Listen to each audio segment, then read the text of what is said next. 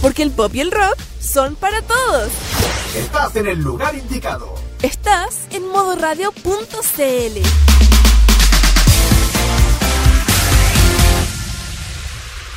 Modo Radio presenta. El pasado mes de septiembre, una extraña cápsula ingresó ilegalmente al país procedente de un laboratorio de Oriente. Todos aquellos que la consumieron presentaron extraños síntomas, entre los que se encuentran rasgado de ojos, piel amarillenta, lenguaje en un habla extraña y deseo por la música y las series animadas del país del sol naciente.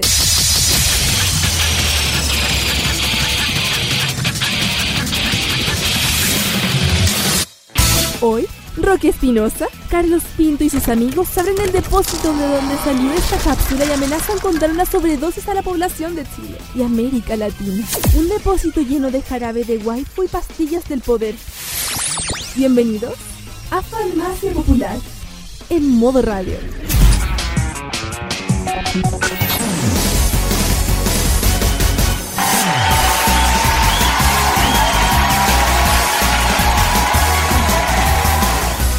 Y cuando ya son las 6 de la tarde, comienza este episodio número... ¡Son 25 años, muchachos! ¡Así es! ¡25! ¡25! ¡25! ¡Vamos, la batalla de las balas! ¡25! ¡Así es! 25 programas llevamos de Farmacia Popular acá en modo radio.cl. Les saludo a Roque Espinosa, como siempre, cada semana acompañándote con lo mejor del mundo oriental, la animación japonesa, eh, la música del otro lado del Pacífico y muchos otros datitos más. Y como siempre, nos saluda en este episodio número ¡Son 25 años, muchachos! de Farmacia Popular al compañero de siempre, el compañero que he tenido desde que comenzamos el Café Carlos, incluso lo conocimos de antes de Facebook. Me refiero al señor Carlos Pinto Godoy. ¿Cómo está, don Carlos? Muy buenas tardes a ti, Roque, y muy buenas tardes a, toda la- a todos los oyentes que estamos que están escuchando modo radio.cl. Iniciamos esta nueva edición de la Farmacia Friki de todo, Farmacia Popular. Capítulo 25 de este día 30 de septiembre de 2017. Ya nos queda nada para nuestro mes aniversario. Así No queda es. nada. Cumplimos Mañana. 20 25. ¡Dos años!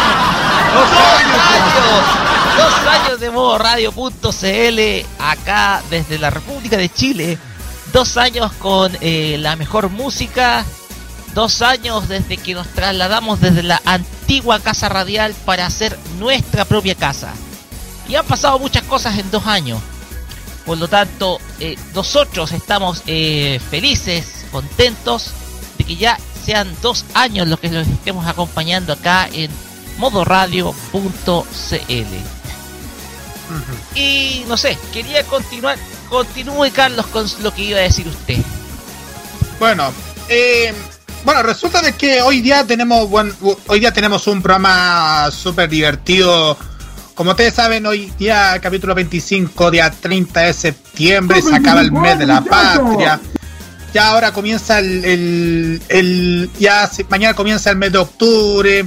Como ustedes saben, el aniversario de la radio, pero también el día del aniversario donde el aniversario del plebiscito, el aniversario de la, de la tele en Chile, el aniversario de otras cosas y más encima la previa para lo que es el Halloween.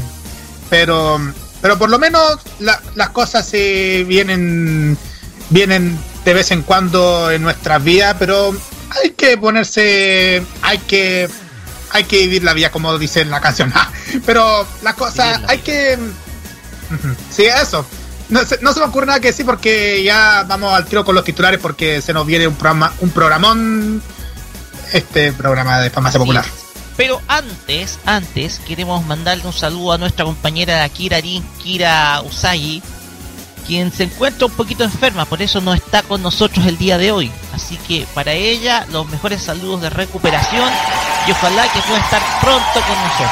Así que aguante Kira nomás. recupérese. Y también nuestros saludos a, Carl- a nuestro también compañero Claudio Pérez Briseño, quien también ha estado bastante ocupado, además que con los problemas de internet, eh, Escoba.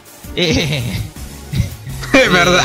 es verdad. Los problemas de internet que tiene no nos puede acompañar. Pero de todas maneras, el saludo para ambos. Ambos están junto con nosotros. Siempre van a estar junto con nosotros. Así que fuerza para los dos.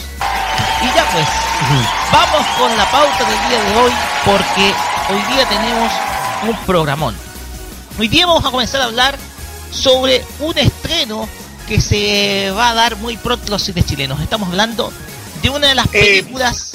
¿Sí? Eh, corrección, eh, ya se estrenó el jueves, por si acaso. Ah, ya, por eso la nota, sí. De hecho, el diario acá, el diario El Mercurio, le hizo una nota, hizo una nota dedicada a la gran película anime del año pasado y que se estrenó, se estrenó el pasado día jueves acá en Chile. Todo eso lo vamos a detallar en nuestro programa. También vamos a tener el anime que debes ver antes de morir con una serie que a muchos no se les hace desconocida, Carlos.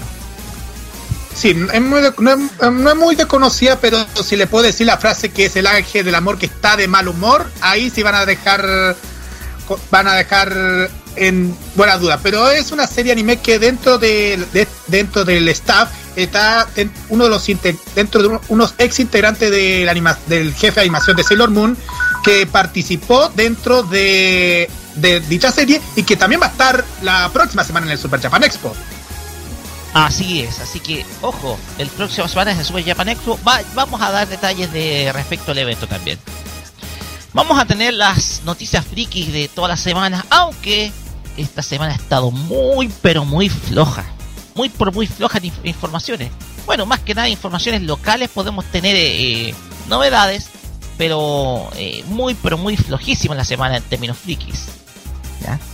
También vamos a tener en la sección de Singer con qué cantante, estimado Carlos, denos pistas. Con, la, con, una, con una princesa del J-pop, como lo que como lo conté la semana pasada, el próximo año se va a retirar pero dejamos ya, en suspenso porque una de, las artistas muy conocidas de la, década de los 90 y de comienzos de la década y que está todavía en, participando en que sigue haciendo música para todos.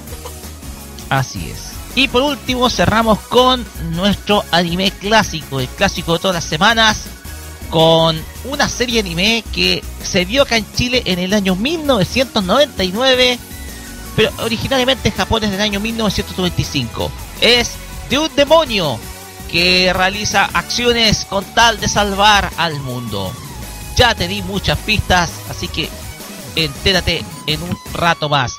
Todo esto y mucho más acá en Farmacia Popular por modo radio.cl. ¿Algo más que agregar, Carlos, antes de empezar con la música? Redes sociales, facebook.com slash modo radio CL, Twitter arroba modo radio CL, también Facebook arroba farmacia popular, Twitter arroba farmacia popular. Eh, dije Facebook a facebook.com slash farmacia popular. Sí, todo con el gato, todo con el gato o hashtag farmacia popular MR. WhatsApp y Telegram más 569-95330405, Instagram, modo radio CL y no pueden escucharnos en vivo.modoradio.cl, tuning en buscando como modo radio y también en las aplicaciones de Monkey Boo para Google Chrome y radios chilenas. Listos y dispuestos para, para que puedan escuchar nuestro programa y ya empezamos con la con nuestro primer tema musical del, de, este momento. Así es. Iba a decir de la hora. Así es, porque vamos a iniciar con eh, el opening de una de las una serie que es bastante, bastante exitosa en su país de origen en Japón. Un manga también que también ha tenido mucho éxito. Es como la versión anime de Masterchef Chile, digámoslo por el estilo. Ya di muchas pistas. Estamos hablando de un anime que habla sobre comida, sobre las preparaciones y sobre los desafíos y duelos entre chefs. Estamos hablando de Sokugeki no Soma, también conocida como Food Wars.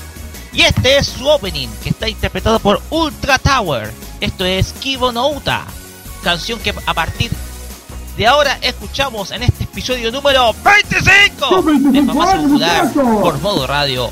se le vamos y volvemos. 25 años, muchacho! いて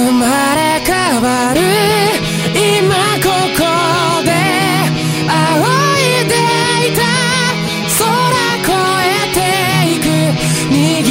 心。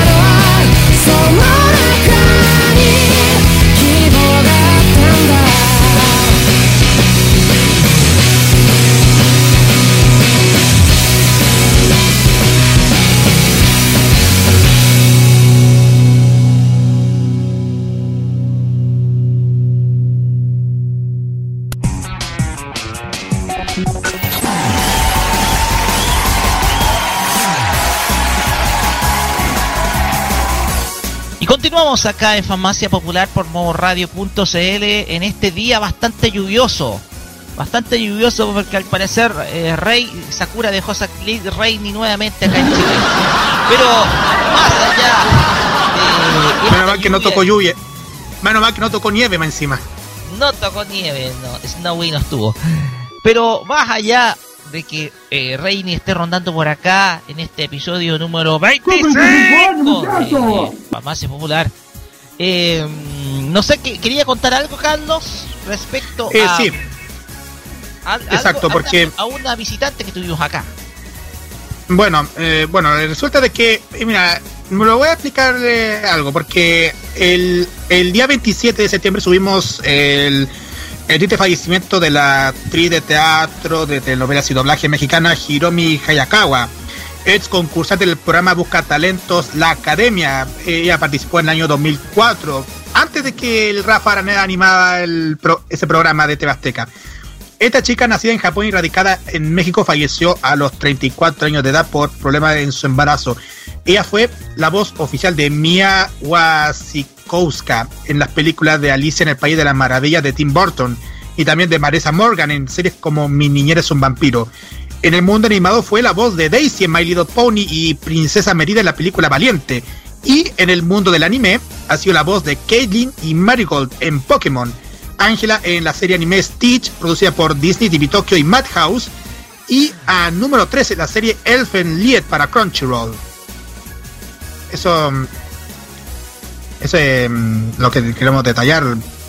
Una excelente actriz de doblaje lamentable- que. Lamentable pérdida para el mundo del doblaje, para una muchacha que murió súper joven, lamentablemente, a una edad casi a mi edad, 34 años, es algo terrible y nosotros en Farmacia Popular le damos todo el apoyo hacia las estrellas a, a esta actriz de doblaje destacada en, en- en Japón. Así que eh, a los fans, conformidad, a la familia también conformidad y a ella un saludo desde, desde acá para- hacia la eternidad.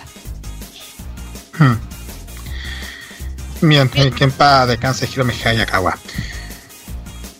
Vamos al grano porque tenemos un, tenemos como le he dicho al principio, un programón inmenso, 25 programas, no se cumple todos los días. ¡Son 25 años, Así es. Eh, hoy día vamos a hablar respecto a un eh, a un estreno que hubo acá en, en Chile, en los cines chilenos. Se trata nada más y nada menos que de la eh, de la super taquilla y también premiada película original de Makoto Shinkai, Kimi no Nawa, conocida como Your Name o Tu Nombre acá en Latinoamérica. Una película que se esperaba desde hace mucho, pero mucho tiempo y que el año pasado rompió récords de taquilla eh, a del país del sol naciente. No sé si tienes más datos, Carlos, porque incluso el Mercurio hizo una editorial y incluso también hubo eh, durante la semana una noticia al respecto. Exacto, porque el Mercurio pu- publicó un, un artículo acerca de Kimi no Nawa que, que dentro de su título dice, dice que, reafirma, que este estreno reafirma el éxito del anime en Chile. Tras el éxito de Kimi no Nawa, en los cines japoneses era cosa del tiempo para que las salas del mundo se interesaran por el filme. El largometraje creado por Makoto Shinkai no tardó en convertirse en la producción animada con mayor recaudación en la historia de la, de la cartelera nipona. Con esa base, la película se, se estrenó en distintos complejos Cinemark del país, con proyecciones programadas en principio hasta el 4 de octubre, o sea, ya mañana cuando es el día del mañana cuando es el día del cine, aprovechen el momento para poder mm, ir a, a disfrutar esta película. La producción sigue a Mitsuya, una chica de un pueblo japonés cuyo padre está inmenso de las elecciones de su localidad y la ha dejado a un lado, aburrida del aislamiento y alejada de la metrópolis. Lo único que quiere es saber que hay más allá. En historia en sí comienza cuando ella en su desesperación desea reencarnarse en el cuerpo de un chico de la ciudad. Hay, mm, muchos temas que comentar. Así es, esa es más o menos la trama que ha envuelto Kimi Nawa y que ha dado para muchos comentarios, incluso un- una columna de la BBC de Londres en donde eh, destacó principalmente las razones de por qué esta producción es tan exitosa. Hay muchos elementos principalmente en los cuales se inspiran eh, Kimi no principalmente en historias japonesas antiguas, en historias de esas eh, que se contaban de parte de los padres a los niños antes de irse a dormir. Historias en donde se hablaban de hermanos donde cambiaban los cuerpos, de eh, eh, algunos de la experiencia que se da de algunas leyendas al respecto sobre intercambio de cuerpos, intercambio de personalidades. Historias que a los japoneses les encanta, digámoslo. Eh, Son historias que, que a, los japoneses eh, les gusta. eh, Son historias que tienen eh, que tienen eh, historias que tienen ese atractivo para los japoneses. Y tal vez ese ha sido el gran factor que ha llevado a que Kimi no Nawa sea exitosa en Japón y posteriormente sea exitosa y haya ganado varios premios también eh, en festivales de cine independiente. ojalá esperemos que yo pueda esta semana ver esta película, eh, si se da claro hasta la chance, y em, poder eh, dar una opinión al respecto, ver por qué es tan exitosa la película. Y ojo, también ha sido motivo para que algunos fans usen los, las locaciones de usen, empleen las locaciones del de las cuales están basadas la, peli- la película para hacerlo su sitio de pere- peregrinación porque pensemos también que algunos de los dibujantes de los layout también eh, buscan aquellos sitios que considera idóneos para eh, ejemplificar la ambientación tanto de una serie animada como de una película. No sé qué otra información tienes al respecto, porque yo acá, y lo voy a decir eh, Carlos, yo acá tengo una información que habla de eh, la intención de adaptar esta película a un live action. Así es. Your Name of Kimi no Nawa se une a la tendencia a la tendencia de transformar películas o producciones de animación japonesa a la adaptación live action hecha en los Estados Unidos. El director de esta película va a ser nada más y nada menos que J.J. Abrams, ¿ya? Quien eh, dirigiera eh, la primera, el, Star Wars, el, el Renacer de la Fuerza. Y en conjunto con Paramount Pictures y con colaboración de la compañía Toho, se va- van a hacer cargo de este proyecto que esperan pueda estar listo en algún tiempo más. Se dio a conocer de que Eric Heiser, eh, de Arrival va a ser el guionista de esta adaptación. Y también se espera que se den más detalles al respecto porque eh, despertará a lo mejor una nueva polémica porque tal vez esta película pueda tener eh, esta adaptación seguirá siendo fiel a la, al, al manga o sea o a la, a, a la, a la historia mejor dicho porque esto es una historia original de Makoto Shinkai. No lo sabemos. Total vamos a ver qué es lo que pasa porque eh, este éxito que dio Kimi no Nawa a nivel animado con 355 millones de dólares recaudados en el mundo va a dar mucho pero mucho que hablar ¿ya? o sea vamos a tener live action de esta de esta de esta producción también, para darte cuenta de que, para Exacto. que se den cuenta del gran éxito que tiene Kimi no Nawa, o del gran impacto que ha tenido también incluso en los Estados Unidos. Eh, sí, es verdad. Fíjense también otro tema. El largometraje, ya siguiendo con el tema del largometraje animado, ha sido aclamado por la, crítica. Y para Shinkai, Makoto Shinkai, su creador, ha sido su obra más significativa.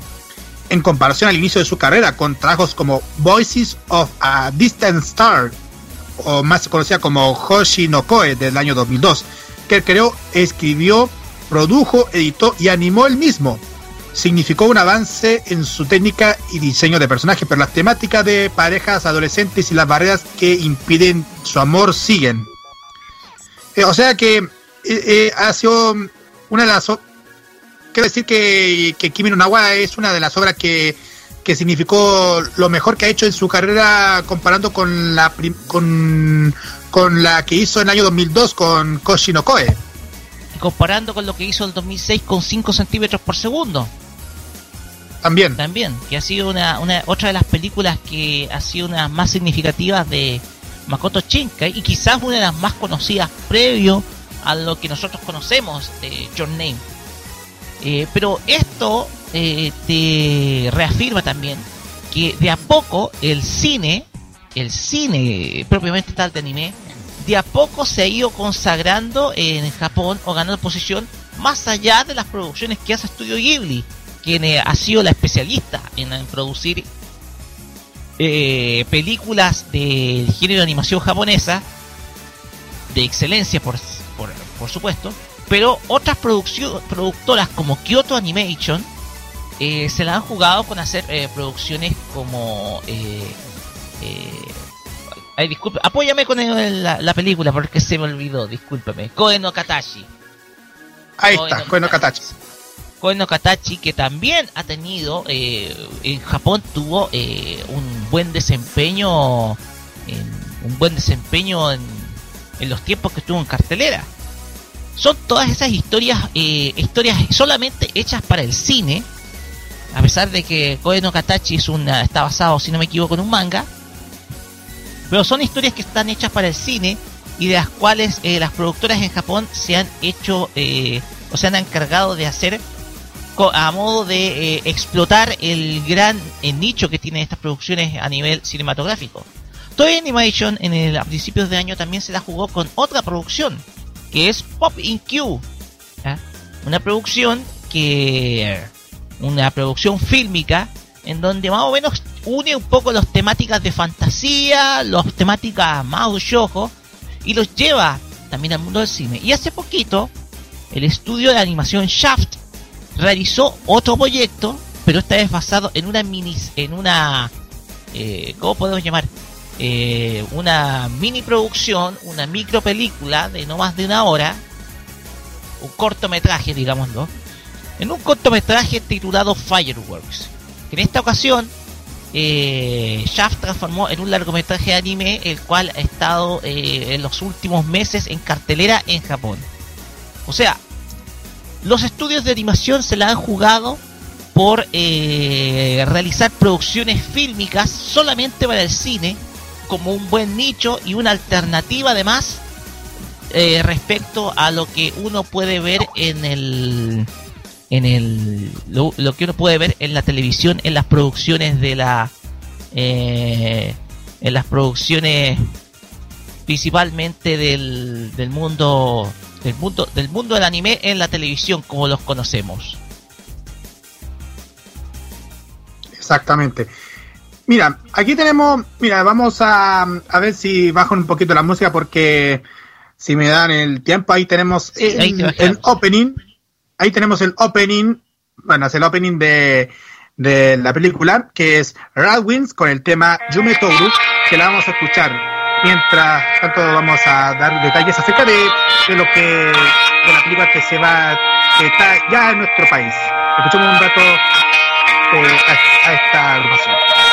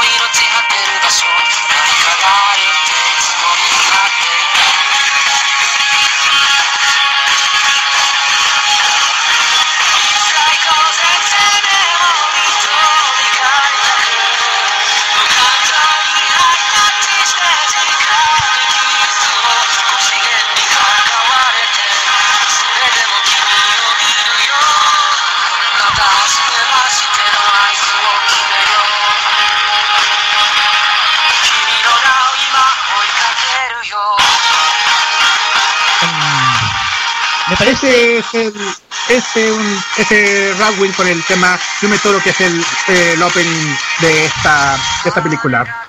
Yo pensaba que lo habíamos tocado anteriormente, pero no, no, no habíamos tocado la canción. De hecho, eh, no, no, te- no, nosotros no la hemos tocado. Solamente tocamos la de Koen Katachi en un momento, pero eh, nosotros acá en Farmacia Popular, bueno, de parte mía principalmente escribiendo notas del AMLA, de- destaqué muchísimo la película y sobre todo su éxito eh, a nivel comercial en Japón rompiendo récord de taquilla incluso las películas que tuvo Hayao Miyazaki en cartelera en su momento.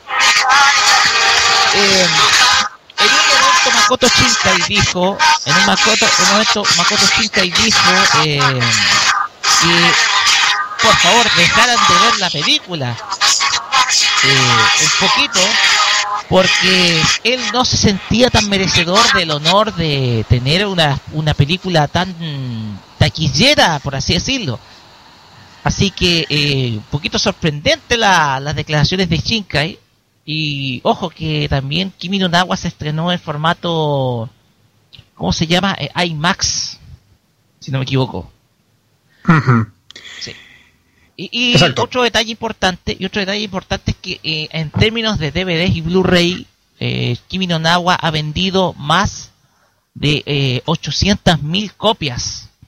Una cifra eh, sorprendente, producto de que, bueno, se dividen en DVD, Blu-ray, la edición especial, el Blu-ray y en la versión 4K. O sea, han- eh, sorprendentemente eh, el impacto de esta película en Japón se mantiene esta vez desde el formato home video. Para cuantificar un poquito lo- el, el gran éxito que tiene esta producción. Sí. Fíjense que, como ustedes saben, la película es el quinto anime que exhibe Cinemark este año en nuestro país. Y la octava producción, y es su octava producción nipona. Desde la cadena de cines eh, de nuestro país, Cadena Aventura, gerente comercial, indica que tratan de escuchar a la audiencia y encontrar lo que las nuevas generaciones quieren ver. Además, el dicho de fanáticos reacciona bien a estos estrenos porque en la televisión no hay estrenos, no hay espacio para ellos. El 16 de octubre estrenarán también Se levanta el viento de Hayao Miyazaki. Ese es otro detalle también.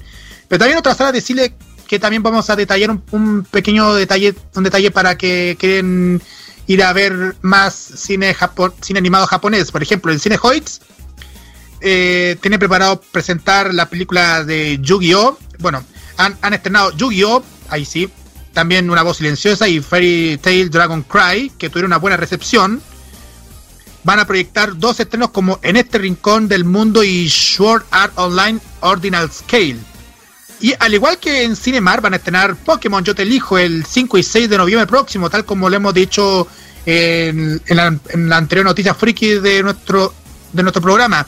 Y finalmente, eh, Diamond Films, distribuidora de algunas producciones japonesas, eh, Francisca Muñoz, encargada de prensa, dice que al no haber espacio en televisión para estos contenidos, la gente los busca ahora en el cine. Y es verdad. La gente va al cine porque estos contenidos estos contenidos como los busca porque no hay espacio por la televisión. Como ya hemos di- hecho bastante tiempo, la televisión ya está dejando ya el olvido por estos programas, pero la gente busca otros contenidos tanto en Netflix o en, el, la televisión por paga, pero más, pero la mayoría se va para el cine porque se entretiene mm, al verlo y en vez de estar yéndose a, a bajarlo por internet, por es, porque irse al cine es como mm, se, ir a, a disfrutarlo en- con, tu, con tu amigo, con tu bololo, con la familia. Pasar, pasarlo bien. Algo así.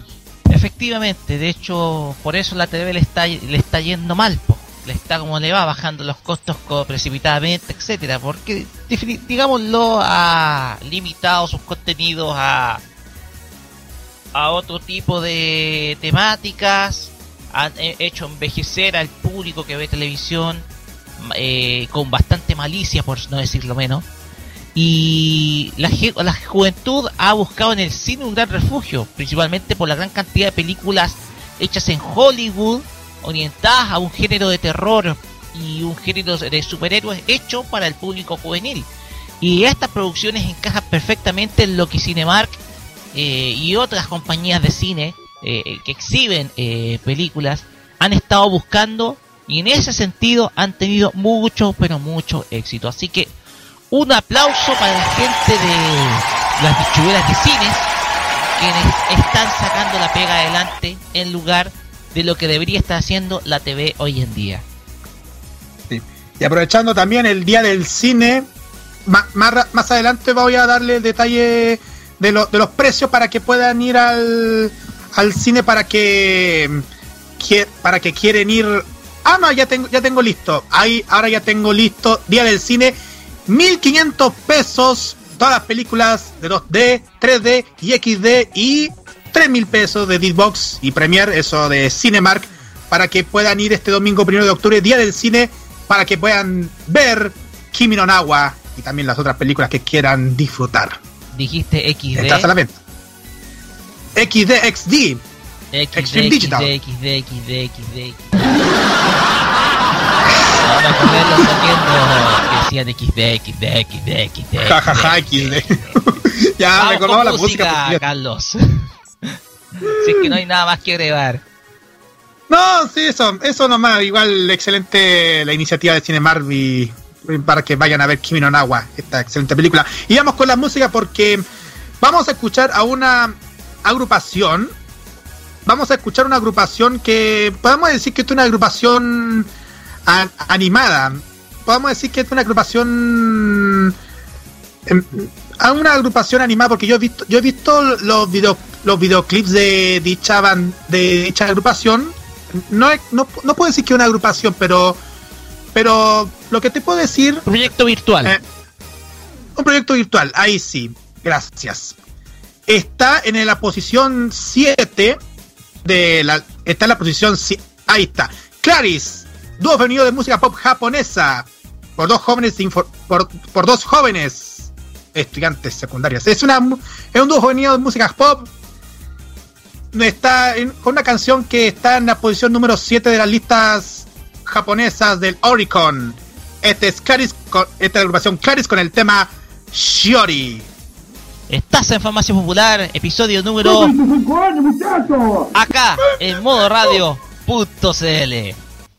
読みかけのままで閉じたページ挟まれたしおり淡い記憶。そうだあの日光を見つけたんだ。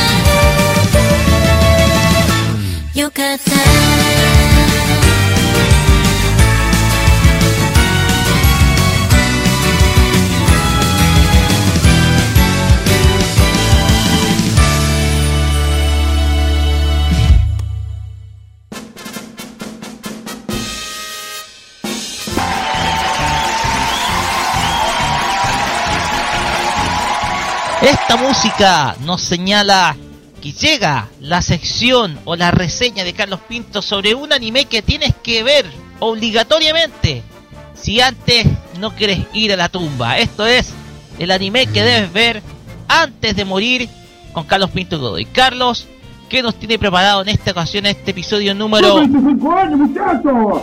de Farmacia Popular? 25. 25. Oh. Ya. O- oye, oye, no puedes ver, no, no es que diga obligatorio, si lo quiere ver el que quiera lo vea, po. no es obligatorio, po. el que quiera lo vea. Bueno, Así es. ya, bueno, voy a partir con este, con esta reseña de anime desconocido como muy habitual en el programa.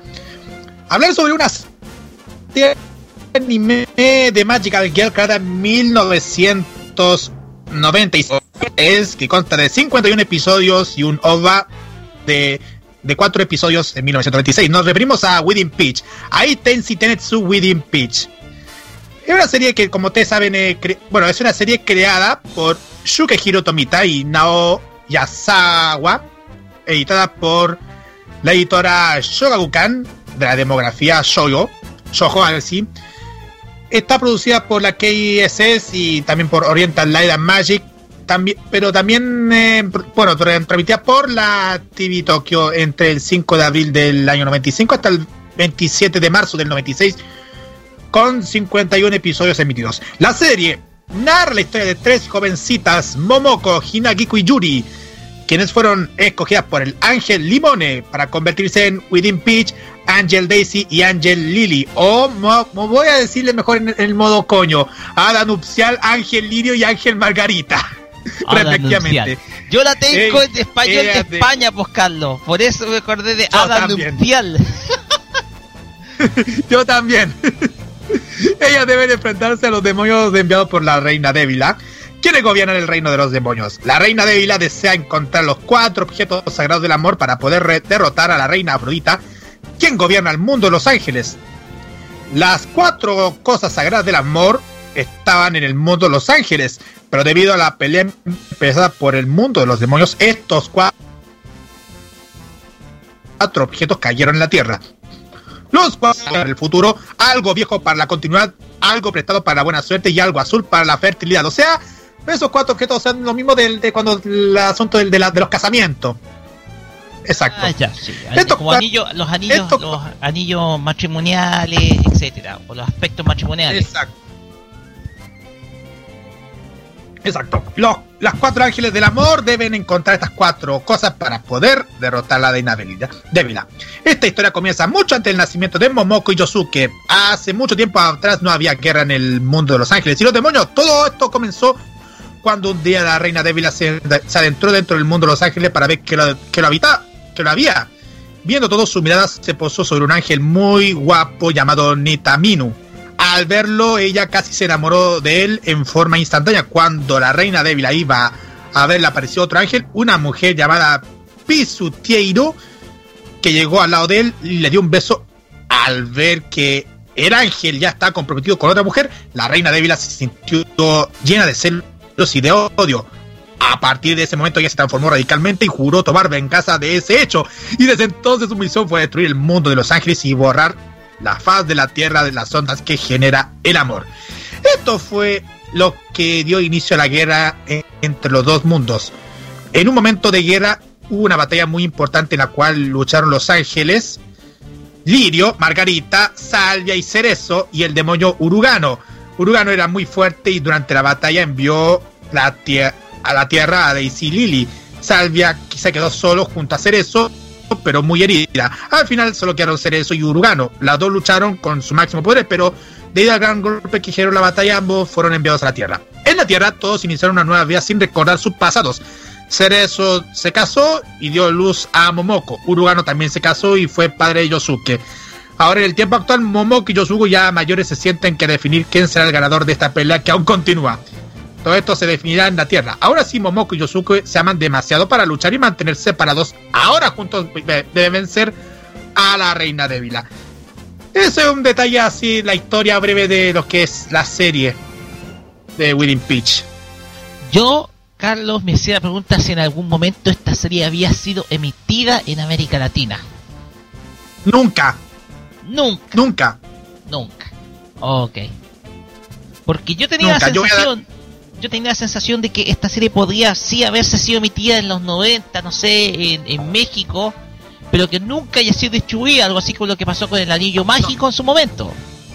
Nu- O co- No, nunca, nunca se había emitido en América Latina, te lo aseguro. Porque el- lo que voy a hacer es una cosa. Se había emitido en España y, ya- y el único país que se había emitido por el idioma se había transmitido a través de por un canal de TV pago en España por allá en el año 99 por el canal Buzz que ahora ya, ya no es ya no es como muy anime porque ahora como ustedes saben Buzz ahora es como un canal así como dedicado al cine pero pero, más encima, eh, luego como para allá a la década del 2000 se había transmitido por TV abierta, se había, se había emitido por Antena 3 Televisión. En la época de que Antena 3 pertenecía a la Telefónica y Matías Prat todavía no, no era conocido por sus memes. Sí, me acuerdo. Sí. Pero bueno, eso es lo que podemos decir de lo que son emisiones en España. Pero, pero, pero la serie, bueno, ustedes saben que la serie, bueno, ha sido muy conocido tanto en Japón porque había mucho merchandising de la serie, sobre todo por las actrices de doblaje que son Kyoko Hikami, Yukana Nogami y Hikomi Yamura, que ambas formaron también una, una banda, un grupo, una, un grupo eh, llamada Furil, que vamos a escuchar más adelante. Voy a dar detalles en la protagonista. En español significa niña Durano. Es la mitad ángel, se transforma en Willy Peach, al igual que varias de su salón. Eh, Está enamorada de ¿puedes repetir, Yanagiba. Pero ¿Puedes de- repetir, Carlos, el nombre de la personaje principal? Momoko Hanasaki. Momoko. Momoko. Al igual que varias de su salón está enamorada de Yanagiba, pero con el tiempo se enamora de Yosuke. Es distraída y un poco torpe, pero tiene fuertes sentimientos que termina salvando a todos. A diferencia de las demás, es la más ingenua, la portadora del, del primer objeto sagrado. Su madre, a diferencia de todas, es un ángel llamada Celeste, que sabiendo la verdad trata de alejarse para Momoko, para que Momoko tenga una vida normal. Yuri Tanima es una de las mejores amigas de Momoko, es muy educada y lista. Se transforma en Ángel Lily. Es la reencarnación de la original y se transforma y se enamora en- de Yanagiba. Este le corresponde y es hija de una diseñadora de vestido de novia y es la modelo de esta marca. Es la portadora del segundo objeto sagrado. Hinagi Kutamano es otra de las mejores amigas de Momoko. Eh, es una tomboy que practica judo, se enamora de Takuro, un amigo de la infancia. Es la reencarnación del ángel, del ángel Daisy original. Scarlett O'Hara es la última ángel. Es extranjera y a diferencia de las otras, no tiene un pasado propio. A diferencia de las otras tres, ella tiene un ángel al igual que Limone. ¿Como un Yosuke Fuma personaje es que viene de los Estados Unidos? Disculpa. algo así, algo así. Scarlett que es O'Hara, extranjera. porque es, eh, es nombre de un personaje de una legendaria película del cine, que es lo que el viento se llevó. Mm, Sí, sí, es verdad, sí, sí. Creo que lo, creo que la, la creadora creo que metió cuchara con el, tema de la película de, Car- de Clark Gable. Así es, solamente que en esta serie no aparece alguien con bigotes. Ya, sí. Bueno, Yosuke Fuma es el portero del equipo escolar. Le gusta molestar a Momoko. Se termina enamorándose de ella más encima. Se conoce que es el hijo de un demonio muy poderoso y por lo tanto hereda de este poder. Una de las herencias que dejó su padre fue un cascabel. Su padre era urugano. Kazuya Yanagiba es uno de los jugadores más importantes del equipo que se descubre después que es Limone, que es su poderoso ángel. Enamora de Ángel Lily. Es la y Takuro Amano es un amigo de la infancia de Hinagiku, de la cual ella se enamora. Eso es lo que son de los personajes dentro de, del programa. A ver si puedo dar detalles del otro personaje porque porque había un, perso- un pequeño personaje, a ver si me dan el tiempo, eh, un tal Yamapi. Ah, ya, ahí está. Yamapi o Yamapi. Yamapi o más conocido en español como Demoncito. ¿Vamos? En español a Yamapi le pusieron demoncito. Demoncito. Este, los españoles como son así, eh, los, espa- los españoles como son así cambiando los nombres, por eso una vez le, le dijimos una vez en, el, en, algunos programas. Como por ejemplo el tío golpetazo. o el desastre de los titanes. o otro. Ya. Dale, Carlos. Exacto. Pero fíjense que. No, ver, como diciendo que Yamapi. Como digo, digo que al final. Eh, eso que supe de, de ese personaje. Eh, Carlos, antes que continúes, porque yo em, tengo que decirte algo con respecto a la serie. La serie, si no me equivoco, tiene 52 capítulos, ¿cierto? A ver. Mm, ¿Los OVAs? Eh, a ver cómo te puedo explicar los OVAs, porque yo me, di- ya me di cuenta. Porque voy a partir primero, porque como te dije, eh, te dije del asunto del anime, de que partió el 5 de abril del 95, terminó el 27 de marzo del 96. La animación dirigida por Kunihiko Yuyama. Ahí sí, me, por, por la KSS y la OLM. Es la misma productora que hizo Pokémon también.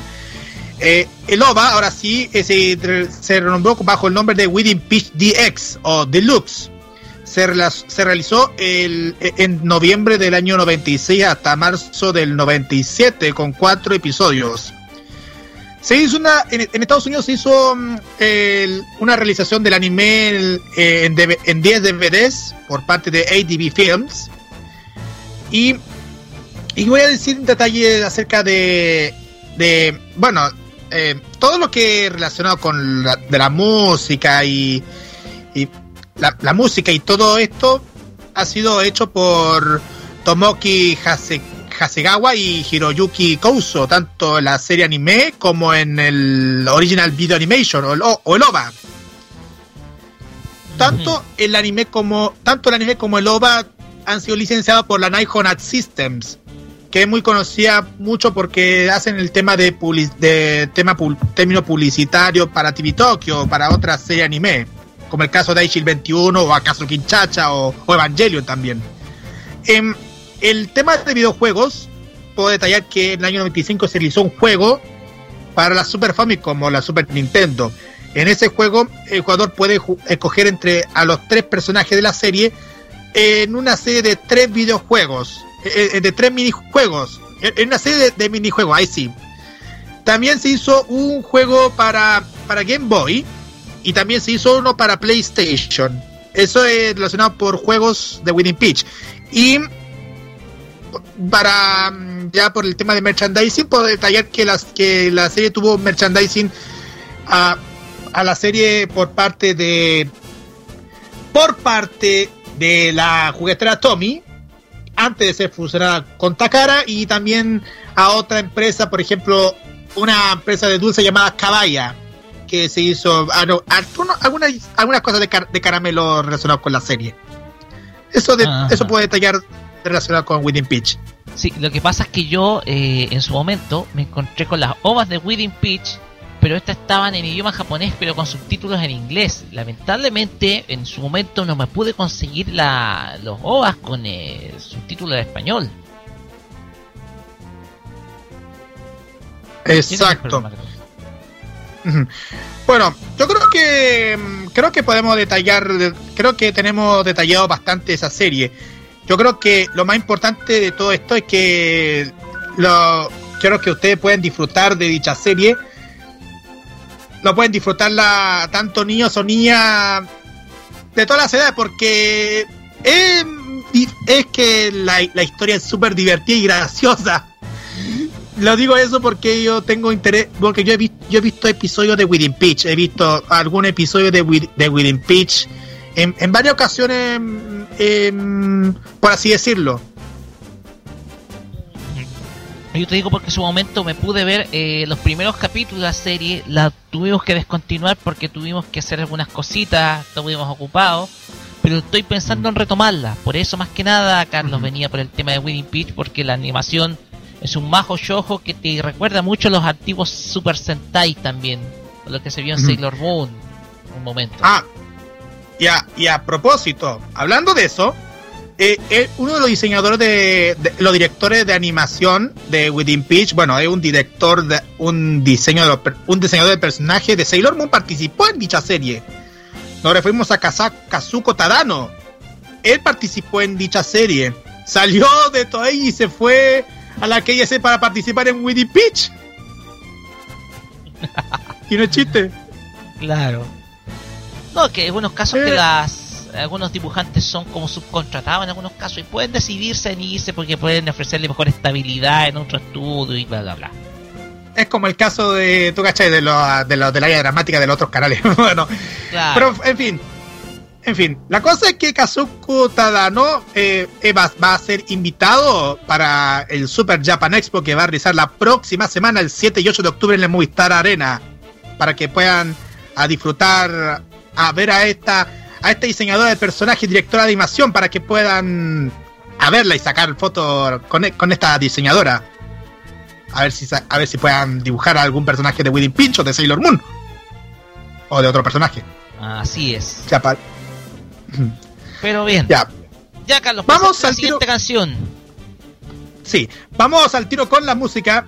Porque vamos a escuchar a, una- a esta agrupación que ya tenemos listo ya a esta agrupación que voy a detallar el nombre. Si no me dejan. Ahí está. Ahí está la agrupación. Son, son las seiyuu de la serie. Kyoko Hikami. Yukana Nogami y Yuko Miyamura, la, agrupación Fuil, que es parte del, del soundtrack de Within Peach, con el primer ending de la serie que es 21 Seiki no Juliet. Estás en Farmacia Popular por modo y a la vuelta tenemos el bloque de noticias friki. Vamos y, y vamos y volvemos. Te gané. ¡Ah! Vamos y volvemos en este episodio número muchachos! 25. Acá en Farmacia Popular.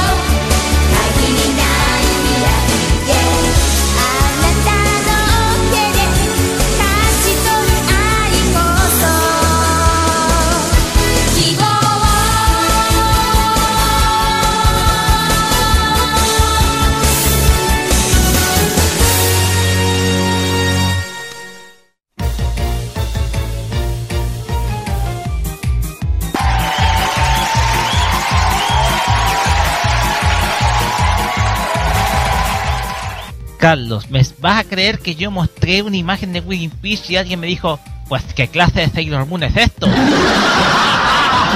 Pero, Continuamos acá en Farmacia Popular por Voz Radio.cl acá en este episodio número 25 años, muchachos! 25, son 25, 25, 25, sí. Y con 25 minutos de tiempo ya, no. no. Con- en este episodio ya vamos a tener, tenemos acá, estoy enredando ya. Tenemos acá las noticias frikis, que no estuvo muy movida la semana, pero de todas maneras comenzamos, Carlos, con la primera noticia del día. Bueno, esta noticia que no. Esta noticia. Algo que quería contarles últimamente. No tiene que ver mucho con, con el mundo del anime, pero.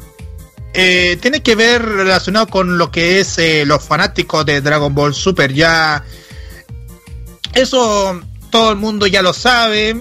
Ya subimos sobre el tema del opening. Últimamente hemos hablado sobre el opening de Dragon Ball Super.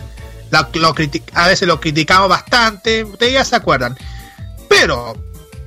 Eh, José María Espinosa, el intérprete oficial del primer opening de Dragon Ball Super, acaba de publicar en su canal de YouTube el videoclip del opening de la serie, lo cual se encuentra una mejor calidad de audio. ¿Pueden creer eso? Sin las sin algunas desafinaciones que se ven en el opening original de la serie. más o menos ya perfeccionando un poco y sumándose también un poquito a la tendencia de los cantantes que interpretan estos openings, tratando un poquito de hacer los suyos, claro. Sí, y más encima ahora mejorado, parece como onda video, como videoclip encima. Esto más bien, esto más bien parece como, como una presentación para, para presentar en algún canal de televisión ese para, para una promoción de la serie. A pesar de la crítica que ha recibido la interpretación del cantante mexicano, Toei Animation ha respaldado su trabajo, incluso otorgándoles los derechos para la publicación de videoclip oficial en su canal de YouTube. Ojo ahí, Josafat manifesta en su publicación que se siente orgulloso de formar parte de la familia Dragon Ball Super, agradeciendo y saludando a los fans de la franquicia. Es importante destacar una mejora en la interpretación de vuela, pega y esquiva, como dice en el nombre de la canción, escuchándose de una forma más óptima la calidad de audio y sincronización. Eso es lo que quería mencionarles, porque igual te digo una cosa, yo escuché, ahora se suena mucho mejor, así que yo creo que se merecen, no, no voy a no voy a merecer como un como un 5 como un 5 o un 6 como la como la anterior. Ahora esta vez lo voy a, voy a calificar como un 10, como diría el que ahora ya está está en, en pleno proceso. ¿Tú cachai? Ya. Mira, yo la próxima semana lo voy a escuchar, lo vamos a escuchar en el programa y yo te voy a emitir mi opinión, ¿ya? Al respecto. Esperamos esperamos porque se vienen muchas sorpresas. Así es. Y como y hablando de música y de cantantes, la siguiente noticia que tenemos acá tiene relación con la música, pero en Japón, pero para una de las series preferidas, o mejor dicho, la serie preferida de que les habla. ¿Por qué? Porque Card Captor Sakura Clear Card Gen, la nueva serie de anime de la franquicia favorita de que les habla, ya tiene cantante para su opening y es nada más y nada menos que la reconocidísima Maya Sakamoto. La página oficial del anime basado en el manga de Card Captor Sakura, Clear Card Gen, anuncia que Maya Sakamoto regresa oficialmente a la franquicia, ya que ella será la intérprete del opening del nuevo anime, canción que tendrá por título Clear. Maya Sakamoto, de 37 años de edad, fue la intérprete de Platina, Urachina o Platinum, como también se le conoce, el tercer opening de la primera serie Sakura Card Captor que fue hecha en 1998. Volviendo con el nuevo anime, Clear es una canción escrita por la mismísima Sakamoto, mientras que el miembro Ikimono Ga- Gakari, Yoshiki Mizuno, fue el compositor del tema, el miembro de la banda Ikimono Gakari. Card Captor Sakura Clear Card Gen se estrenará el día domingo 7 de enero del próximo año por el canal de televisión japonés NHK BS Premium. Luego, para repetir el episodio estreno cada día viernes. Señoras y señores, nuevamente viene una voz de calidad a interpretar eh, la canción oficial de este anime que diga que digámoslo, digámoslo. El OVA, te digo, superó a todo lo que vimos en Dragon Ball Super. Eh, vamos Carlos con la siguiente noticia si es que tiene. Es verdad, no es chiste, no es chiste. Cuidaron cada detalle en la animación. No me vendan con Bueno. la weá, fanboy Q. Ya, vamos Carlos. Bueno, vamos a seguir con, con más noticias porque esto es lo que viene relacionado con uno de los de los animes que ya se está sonando bastante últimamente esta, esta semana. Porque voy a hablarles sobre sobre el el, un- el peladito ese. Ya, breve. Porque ¿Quién es el pelado? La página, la página oficial del anime One Punch Man o el tío golpetazo El tío golpeado. reveló toda la información tanto de su equipo de producción como de su elenco. Aunque esto último no es tan novedoso ya que el equipo de Seiyuu de la primera temporada de la serie volverá para la nueva entrega de la segunda temporada de dicha serie. En cuanto al equipo técnico hubo, hubo varios cambios en comparación a la primera temporada, ya que Chikara Sakurai es ¿Quién es? Disculpa, Carlos Chikara Sakurai. director del episodio de Naruto Shippuden. Ok. Yoshikazu Iwanami reemplaza a Shouji Hata como el director de sonido. Mientras que JC Staff, la, la productora de animación, que, produ- que produjo series como Sho- Shokugeki no Soma, Kujira no Kora y Waha, Wasajo ni, ni Utau, ahí sí, es que soy muy enredado con las palabras japonesas, perdonen, reemplazará a Madhouse como el estudio de animación luego de que Madhouse animara la primera temporada. JC Staff va a animar la segunda. Así es. Bueno. Daisy Staff, casa productora de varias series favoritas de que les habla, entre ellos Skull Rumble o también eh, Arrow de TV, la que escuchamos el opening al principio, que es Sokugeki no Somo, también conocido como Food Sí. Wars. Otras y varias otras producciones Y también, también Slayer's Next. También Slayers Next. O sea, va a ser la nueva casa productora para el tío golpetazo. en. Eh, Mira, en cuanto al equipo que regresará para la nueva entrega, tenemos a Chisa- Chicas, Chikashi Kubota, que se mantiene como diseñador de personajes. Tomohiro Suzuki seguirá como el encargado de la composición de la serie, mientras que Makoto Miyazaki regresa como el compositor musical. Esto es lo que queremos detallar acerca de la segunda temporada de One Punch Man, que todavía la primera temporada está disponible en Netflix. No hay información de la segunda por si acaso. Eh, está con doblaje, con la ¿cierto? Eh, la primera temporada. Está con, do- está con doblaje la primera temporada en Netflix. Para ya seguir con la siguiente noticia. Necesito pedirte un favor al respecto. Porque Dale. la siguiente noticia tiene relación con el próximo filme o el próximo conjunto fílmico que va a exhibir Toei Animation para Digimon Adventure 3, el cual tendrá su debut, la sexta película, el verano del año 2018. O sea, va a tener tardanza de un año. No. Sí, va a tardar un año. Porque recordémoslo que hace poquito se estrenó el capítulo 5 o la parte 5 que es Coexistencia o Kyusei. La cinco, la, el quinto filme. Sin embargo, se reveló que eh, la sexta parte y final va a ser su debut en el verano de 2018, el verano de 2018, o sea, en un año más. Y tendrá por título Bokura no Mirai, nuestro futuro. Coexistencia o The Chapter 5 de Digimon Adventure 3 comenzará en, o sea, comenzó a eh, se, se exhibió, discúlpenmelo, en tres, en tres, eh, o sea, en varios cines de Japón el, eh, el se está exhibiendo el presente día sábado, o sea, ya está, está, está- está- se está estrenando. Y también eh, se exhibió también por Crunchyroll. Eh, esta noticia no sé cómo les va a caer a muchos de los fans, pero eh, la espera para esta sexta y última parte de Digimon Adventure 3 va a ser mucho, pero mucho más larga. porque se va a demorar un año, o sea, vamos a tener que esperar hasta yo creo septiembre, aproximadamente septiembre del, del año... No, disculpen. A ver, la temporada de verano en Japón empieza en el invierno nuestro, significa que puede estrenarse en junio o julio aproximadamente. Algo así. Sí. Va a ser en julio del próximo año el estreno de la última parte de Digimon Adventure 3. Esto es información reciente, por si acaso, es información de hace muy poquito. Por lo tanto, eh, lamentablemente vamos a tener que hacer la espera de aproximadamente nueve meses para poder ver eh, esta última parte.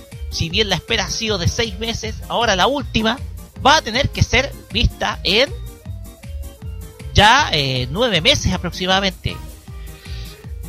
¿Por qué se demora? ¿Por qué la demora? A lo mejor detalles de calidad, pero de todas maneras, el final de Digimon Adventure 3, esta obra que nosotros nos emocionamos con la espera, nos decepcionó un poquito hace unos eh, en su tercera parte producto de sus de la lentitud de su trama y no sé nos impresiona cada vez y causa siempre información se hará en el verano de 2018 opinión Carlos ¿qué te merece esto? Mm, yo creo que mm, no tengo ningún comentario que opinar porque yo no he visto el trailer, pero me estoy fijando bastante, estoy fijando bastante porque parece que mm, estoy, estoy fijando que, que en esta historia como que ya van a, van a va a haber a ver si me dan el tiempo yo creo que va a haber va a haber una va, va a continuar continuar con más una historia muy distinta seguirá con más historias de estos ocho de estos ocho elegidos más la otra integrante más de, de los niños tengo entendido Así es. Eh, esa muchachita ingenua, porque igual. Ya, ya. No, no, no quiero acordarme del la último capítulo del tercera, del tercero OVA, porque si no me va a dar. Pero- algo.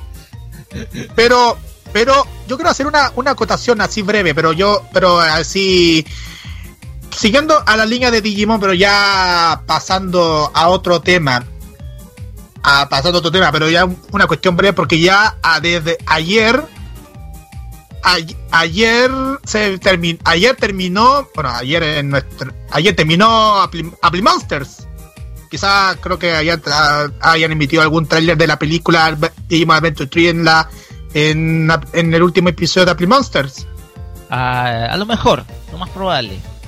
Sí, pero como te digo, esta es Mm. información reciente, información liberada el día de hoy, porque hoy día se está exhibiendo ya el OA, el, la quinta parte de Digimon Adventure 3.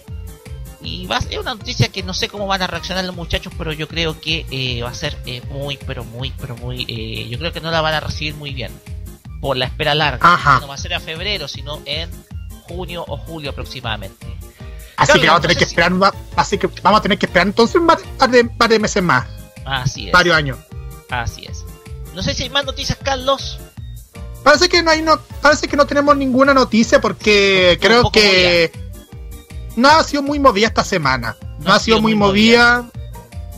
No ha tenido mucha mucha información movida, pero por lo menos la información, como ustedes saben, la pueden encontrarlo como siempre en la en la fanpage de Farmacia Popular. Porque Así esta es. semana siempre hay una información que queremos contarles con ustedes Ok, en nuestro programa. listo. Vamos a la música y vamos a escuchar en esta ocasión, si es que la pauta me acompaña, a... eh, no sé si me puede dar una reseña de esta, de esta agrupación que es One a One. One a One, exacto. Es una, es una boy band formada por una por, por CGAM Entertainment en el año 2017 mediante un programa de supervivencia. Es un grupo que compone 11 miembros elegidos de 101 aprendices de varias compañías de entretenimiento. Pero esta agrupación tie- tiene una tiene un, e- un éxito, un tema musical que que dentro de la semana pasada estuvo en, la en el primer lugar de las listas Mnet, que es similar a la Oricon. Estaba en la lista, en el primer lugar de las listas de, de, de dicha, de dicha publicación. Este es One on One con el tema Energetic. Energetic, ahí sí. Energy. Esto es Farmacia Popular, episodio ¡Son número 25 años, muchachos! ¡Son 25 Acá. años, muchachos! en modoradio.cl. Vamos y volvemos. Ay.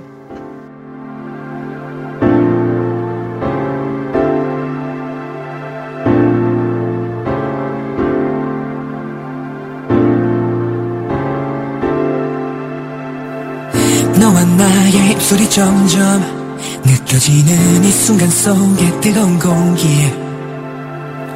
온몸에 전율이와. 이제 너와 내가 써내릴 story. I don't know why. 나도 모르게 더 빠져들어가. 숨 막히게 baby. 어. I don't know why. 지금 이 순간 멈출 수 없는 기분. No no no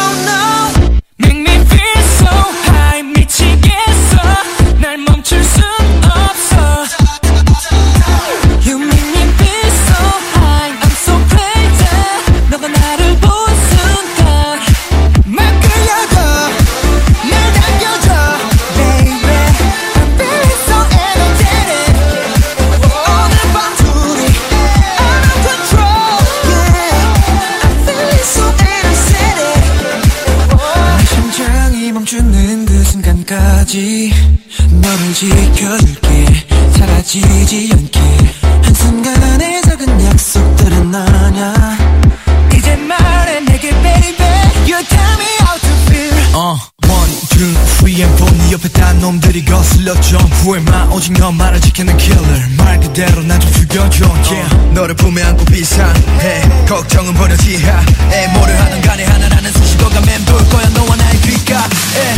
Make me feel so high 미치겠어. 날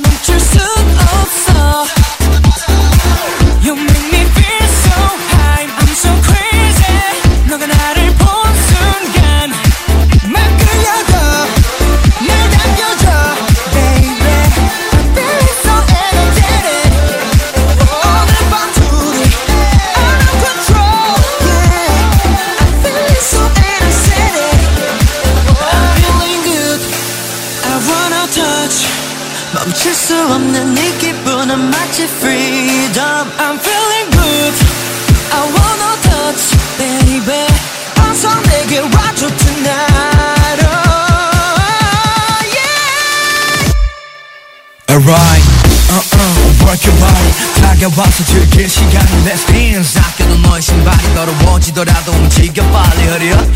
질문은 난 hey 다른 남자들은 넌 보지 말게. 누가 버려서 그랄게. 이제 시작해 no I'm me 날 끌려가.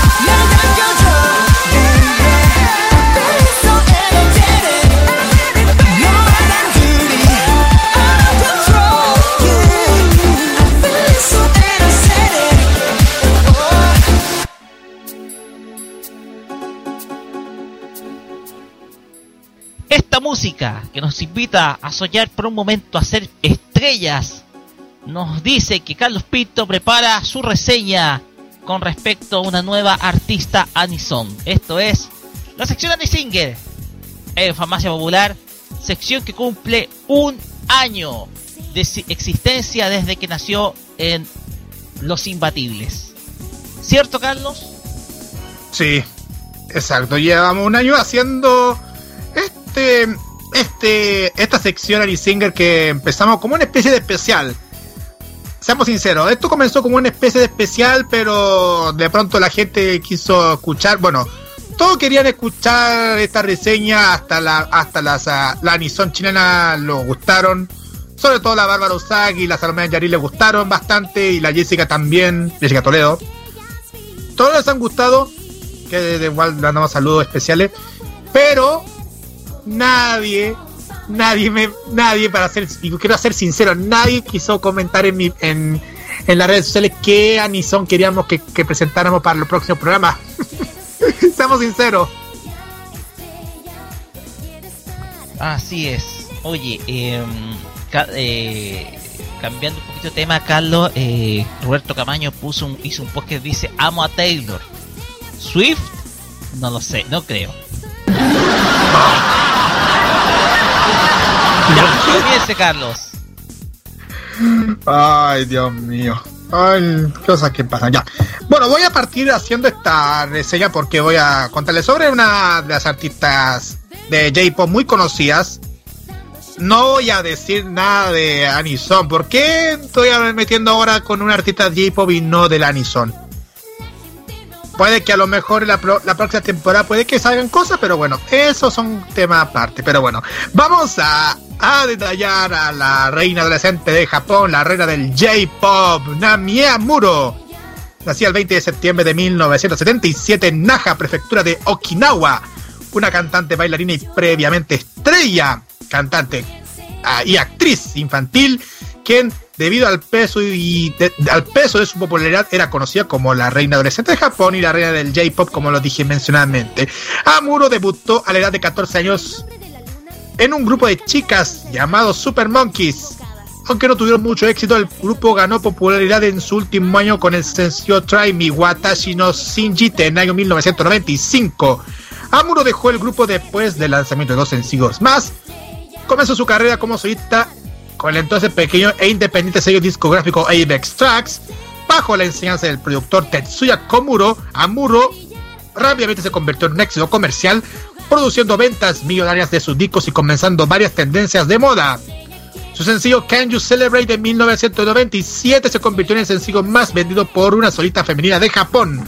A fines de ese año, Amuro se retiró para dedicarse a su compromiso y embarazo.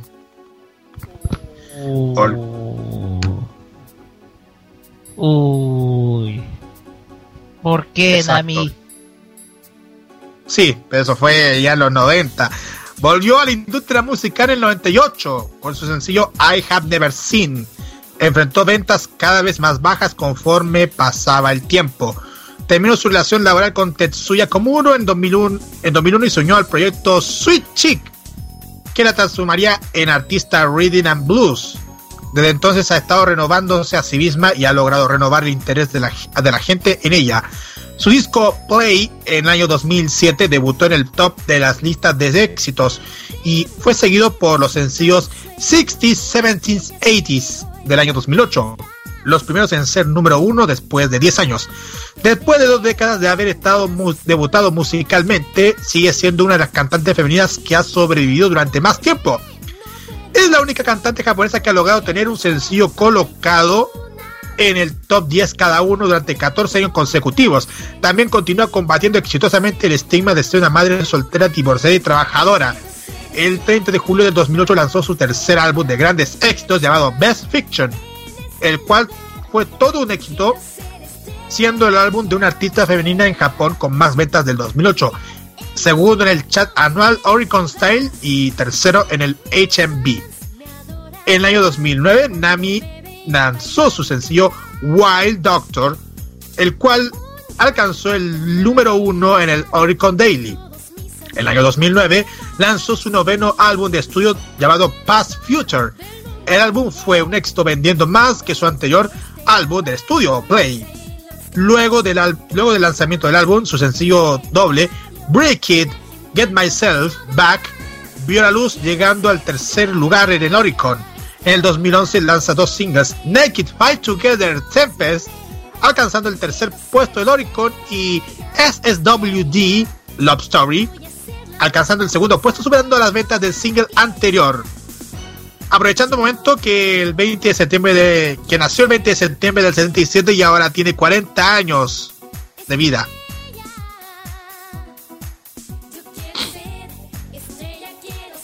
Así es. em, oye, tener que superar un estigma de este estilo, Carlos, eh, ser madre soltera y todo lo demás, eh, yo creo que no es algo que, se impor- que importe más o menos, porque igual ella es talentosa, ella puede mostrar eh, mucho de su trabajo, exhibir mucho de su talento, y yo creo que eso está de más lamentablemente eh, lamentablemente eso pasa siempre y yo creo que las sociedades un poquito más machistas acá en Chile eh, también lo siguen, por lo menos.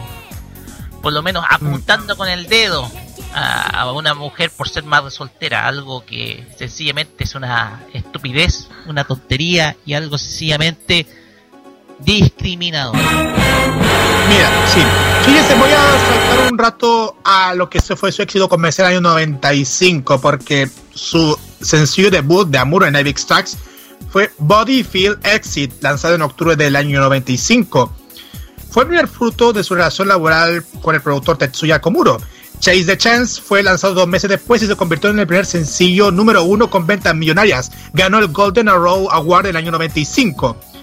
Después su- lograron ventas millonarias como Don't Wanna Cry, You're My Sunshine, también A Walk in the Park, que también salió eh, también un millón de unidades.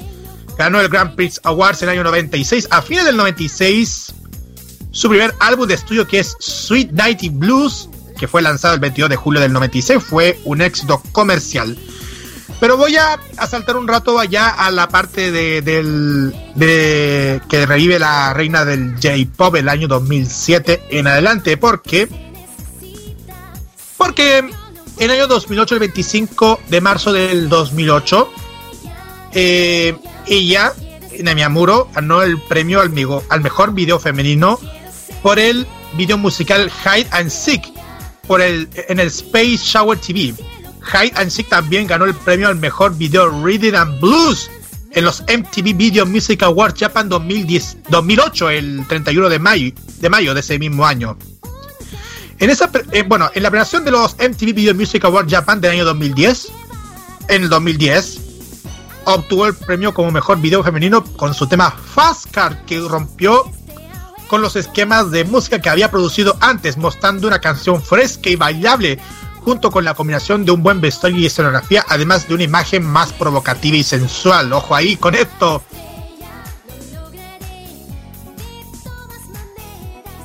Quiero ser estrella,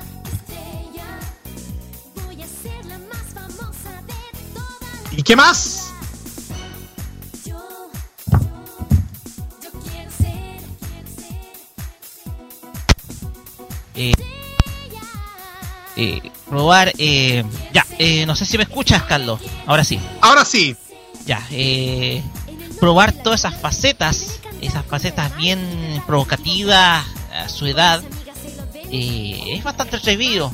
Es un momento en donde ella tiene que da- eh, darse el lujo de, de- de probar estas facetas, probar nuevos sonidos y mostrar una nueva cara de su imagen, o sea, reinventarse, por así decirlo, Carlos.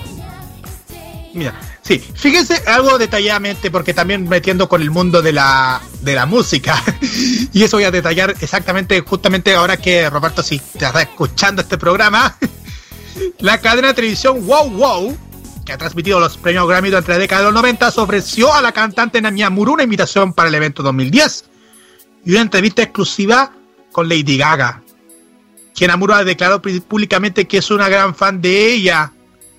Wow ha obtenido una cuota de producción en 100 millones de yenes para el programa y ofreció a Namuro tasas en millones de doble millones de dígitos, pero rechazó la oferta. Nah. Algo así. Pero pero es una, es una cuestión, pero pero vamos a volvernos al tema con eso. Debido a los sucesos del terremoto de Japón 11 y los problemas que surgieron a raíz de este, uno de sus éxitos que, que, sa- que sacó ella, que se llama Checkmate, su álbum de colaboraciones, al igual que otros trabajos discográficos de Avex, fueron compuestos de manera. Namie donó un total de 43 millones de euros para ayudar, de euros o eran yenes, bueno, para ayudar a su país a superar esta crisis, siendo la persona que más ha donado a la causa entre todos los artistas y discográfic- discográficos japoneses. Pues bien, el álbum salió al mercado en abril y en su primer día logró una venta de 168 ventas, siguiendo el número uno del Oricon Daily Album Chart. Después de su primera semana se consiguieron más de 25 de mil vendidas, consiguiendo el primer lugar del Oricon Weekly Album Chart. Ajá. Y Eh. para terminar, para terminar, no sé si hay El- más que terminar, Carlos. Eh, En el año 2011 edita su álbum Uncontrolled, Uncontrolled y realiza la gira Namiya Muro Five Major Domes 20, 20th Anniversary Best en los domos de la ciudad de Fukuoka, Osaka, Sapporo, Nagoya y Tokio, conmemorando sus 20 años de carrera en la industria musical. Y en el 2013 con- consigue crear en la etiqueta Dimension Point bajo el sello discográfico de Apex Tracks, editando este mismo año el álbum Feel y emprendiendo el Namiya Muro Field Tour 2003. 2013, ahí sí. En 2014 edita el disco Suki y Balada, un álbum de grandes éxitos que recopila las baladas editadas a lo largo de su carrera, convirtiéndose en un séptimo álbum consecutivo en alcanzar el primer lugar en el Oricon Style desde Play. En ese mismo año anuncia su gira Lifestyle 2014 en 36 conciertos en Japón. Y ya podemos detallar con tantos álbumes de tuyo, déjame sacar la cuenta. mm, 12 álbumes de estudio desde Dance Tracks Volumen 1 del año 95 hasta Genic en el año 2015 y con unos 87 videoclips que ha participado ella, yo creo que ha, ha sido una de las artistas de más de mucha recaudación en el mundo del J-pop y eso que ya se, eh, se viene el próximo año, como le dije la semana la semana pasada, la semana pasada. Ajá. Pero tremenda reseña sobre Nami Amuro, Carlos. Una completísima reseña, información bastante completa. Em, de todas maneras, cabe destacar que no por algo tiene esa esa abreviación, ese apodo, por no decir la reina del, del J-pop, para una verdadera alguien que supo ser reina en su carrera y supo enfrentar aquellas dificultades propias de una sociedad. Así que eh, aplausos para Nami, eh, gran eh, que siga siendo una gran carrera eh, y ojalá nos siga impresionando con su música, que es lo que muchos de sus fans, eh, tanto en Oriente como Occidente, siempre esperan eh, de cada producción de ella. Mira, ya para terminar con, eh, con la reseña de Namiamuro, eh, pueden encontrar su música. Su música pueden encontrarlo en el YouTube de Namiamuro. Que eh, hay un YouTube oficial de Namiamuro donde pueden encontrar su reseña musical. También se puede encontrar su sitio oficial que es www.avex o, o avexnet.or.jp slash amuro.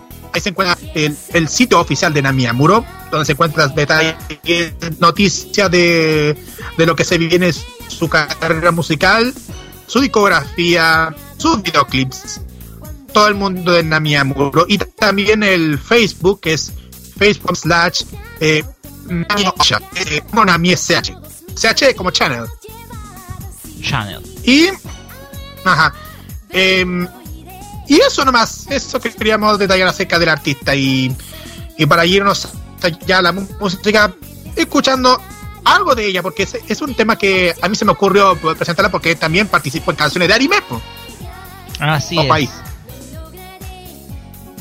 Y bueno, ustedes saben que ella participó, bueno, ustedes saben que ella, para que ustedes, se ve- para que ustedes sepan, si ustedes sacan memoria, en la década del, a comienzo de la década, ella, cuando ella fue partícipe de Super Monkeys, ella hizo el, el ending de, ella participó en el ending de, de Ninja Boy Rantaro.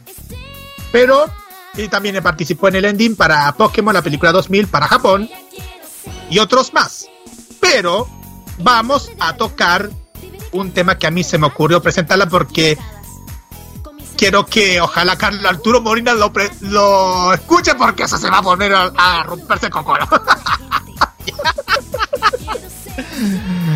¿Cómo se llama la canción, Carlos? Fight Together es el decimocuarto opening de One Piece. Una taza. Una pieza, perdón. Un pedazo. Tengo 2011. Esto es Farmacia Popular, episodio número acá en modo radio.cl. Vamos y volvemos.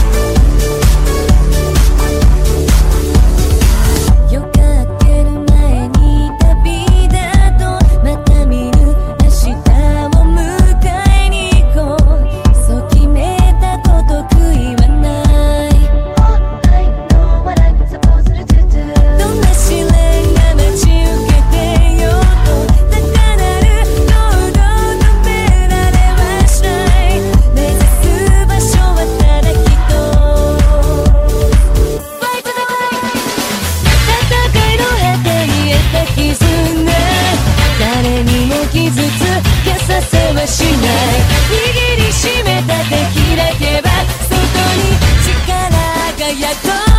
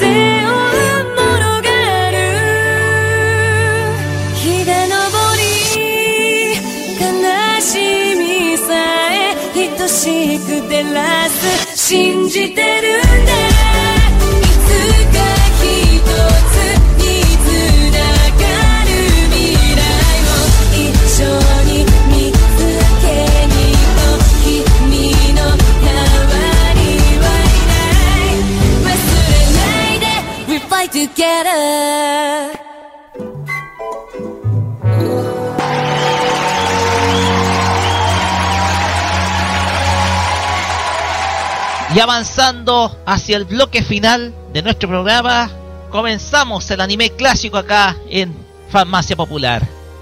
Y en esta ocasión tenemos una serie de anime que es un clásico, una visión, una visión de lo que fue los finales de la década del 90 y principalmente el año 1999 porque nos vamos a ir al año de la famosa crisis asiática en Chile para recordar a una de las series de anime más impactantes y por qué no decir más espectaculares que me tocó ver en su momento solamente resumiendo sus primeros 28 capítulos, o sea, su primera parte, su primera temporada.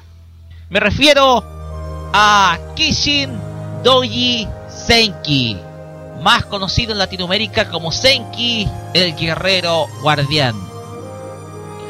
Una, eh, una serie basada en un manga original de Kikuhira Tani y Yoshihiro Kurowa, eh, editado en el año 1992 a través de la revista Gekan Shonen Jump de Shueisha y que hasta su final de publicación en 1996 compiló 12 tomos de esta eh, manga, el cual se editó una serie anime de 51 episodios, producido por Studio Dean y el- emitida por el canal TV Tokyo.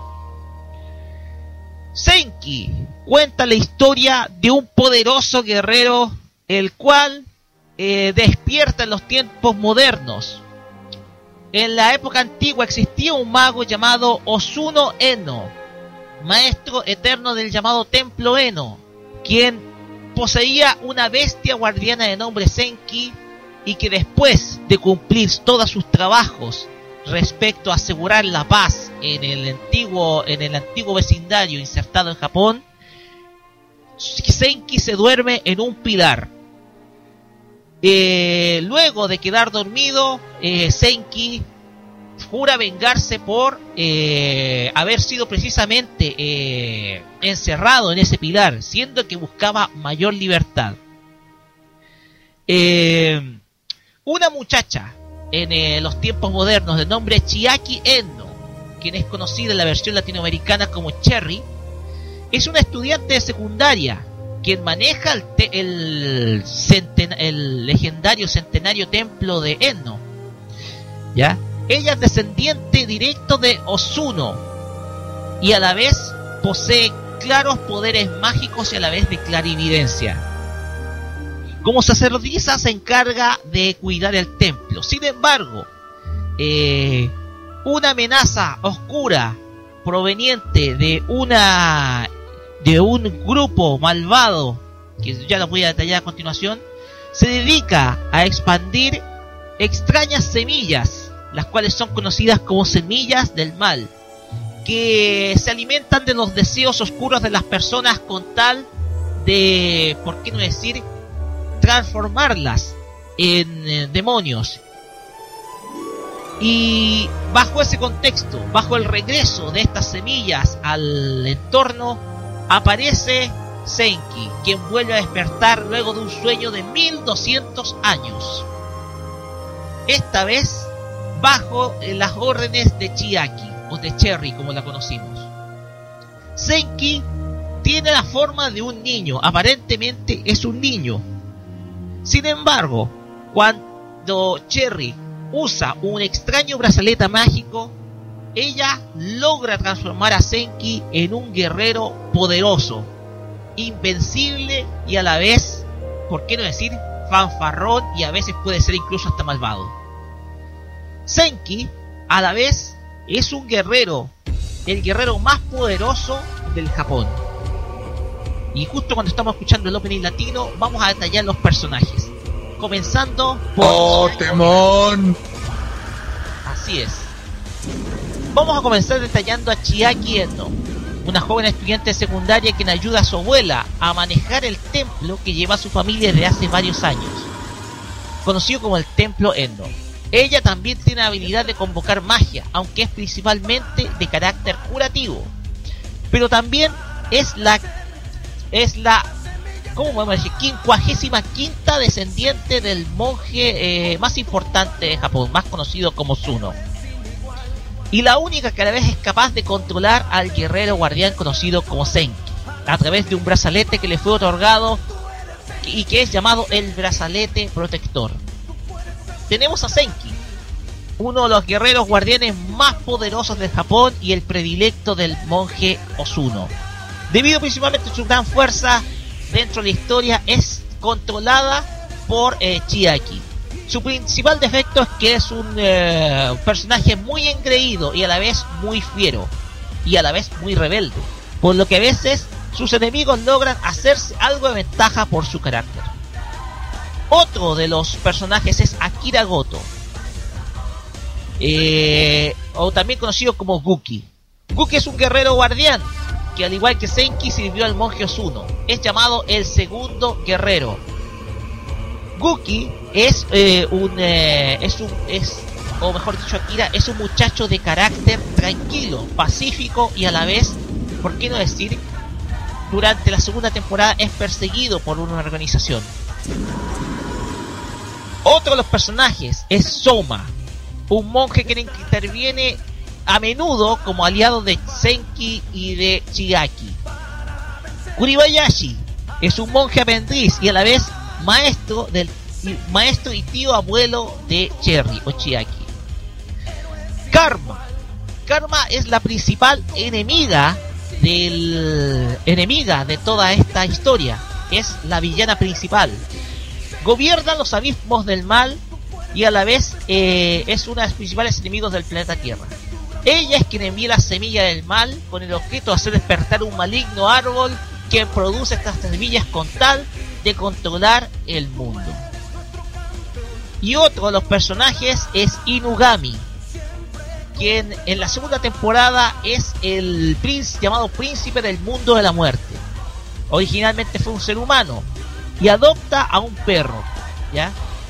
Eh, es eh, no se sabe su origen, sin embargo, en la segunda temporada es un muchacho, por qué no decir rebelde y por qué no decir un poquito fiero.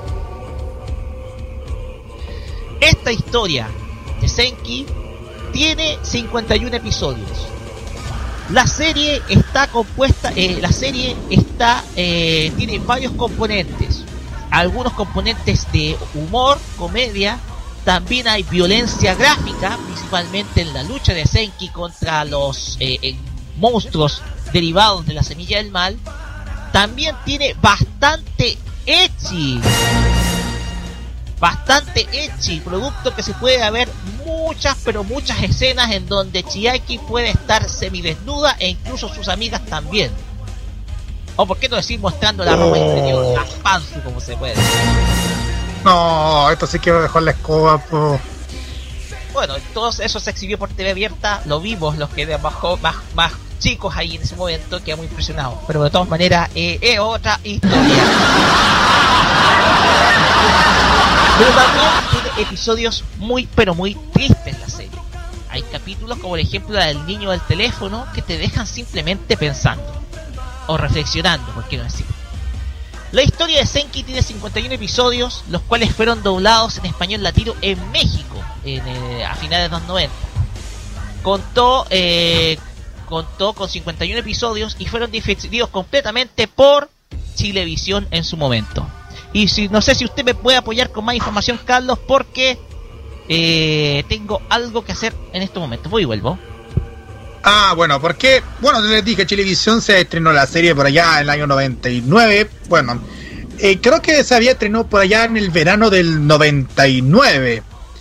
Eh, en etcétera se había transmitido también por ese mismo año, pero como la serie se estrenó en el 98, el primero que se había estrenado fue TV Azteca. Se ha estrenado la serie y ojo, les voy a dar un detalle. Senki fue distribuida por parte de la distribuidora Comarex, que de que una distribuidora de, de, TV parte de TV Azteca, que yo creo que debe ser mm, que creo creo que debe ser que también Cloverway tiene que ver algo que ver con lo, la, la, la realización de la distribución, porque Comarex creo que debe ser la que la realizó.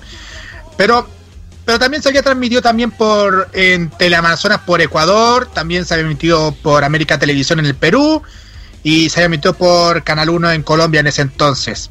Eh, el estudio es. de doblaje se ha Eh, realizado Carlos. por Carlos, cuéntanos detalles respecto del doblaje de Senki. Sí, decía que el estudio de doblaje está hecho en el estudio de doblaje Larsa. Está bajo la dirección de Elena Ramírez y también estuvo bajo la dirección de Ala Wilhelme, la adaptación musical a cargo de Jorge Roy. La fecha de grabación se hizo en el 98, como ustedes saben.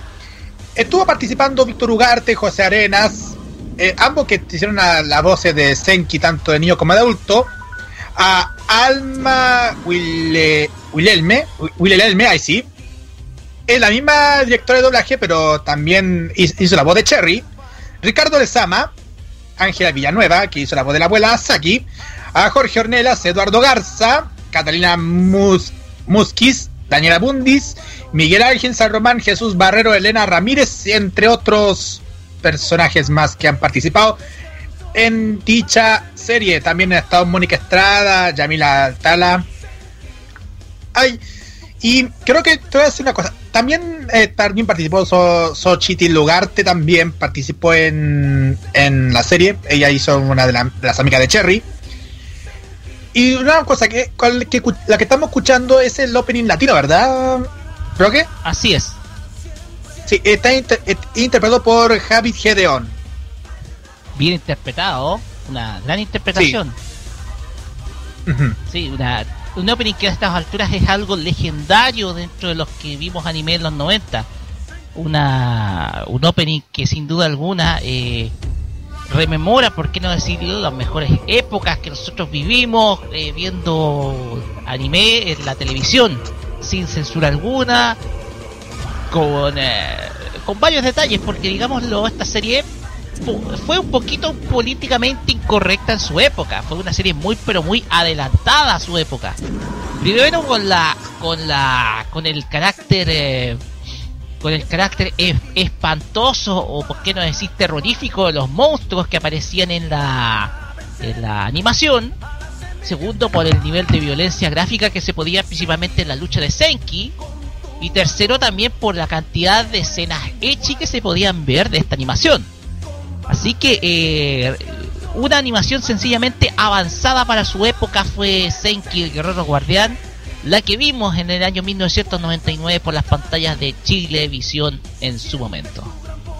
Con razón, con razón se, después de tanta violencia, los reguladores empezaron a hacer medi- medidas drásticas con todo esto. Pero bueno, Eh, ¿Qué le vamos a hacer? ¿Quién era el director ejecutivo del- de Chilevisión en ese momento, eh, en el 99, por ahí? eh, estaba Felipe Pozo todavía. Felipe Pozo, bien. Felipe Pozo así El fue está- el, ar- el artífice de todos nuestros momentos felices. Sí, eh, era director ejecutivo y también participaba en Tolerancia Cero también. Vaya, mira, po. Ahora, ¿en qué estará Felipe Pozo? Eh, eh, creo que dice que es director de un de de es director de Highlinks Comunicación Estratégica. Ah, ya se dedica al De- negocio de la comunicación estratégica, al, al- al- al Sí. coaching para empresas, temas de eh, comunicación, información, etcétera. Pero bien, saludos a Felipe Pozo. eh, ojalá que lo podamos conseguir una entrevista con Felipe Pozo para lo imbatible. Eso sería otra. Ojalá, ojalá, ojalá. Sí, pues sí, hay mucho que hablar con este tipo. Mucho, pero mucho que hablar. Ya, Carlos, vamos con la música. Porque el tiempo es oro. Vamos a escuchar a un cantante que, si no me equivoco, cantó el opening de Dragon Ball en su momento. Estamos hablando de Hironobu Kageyama. Y este tema que se llama igual que la serie, Kishin Doji Senki. Acá, en este episodio número... 25 años, muchachos! 25, son 25 años, muchachos. 25 años, sí, acá en Farmacia Popular. Vamos y volvemos.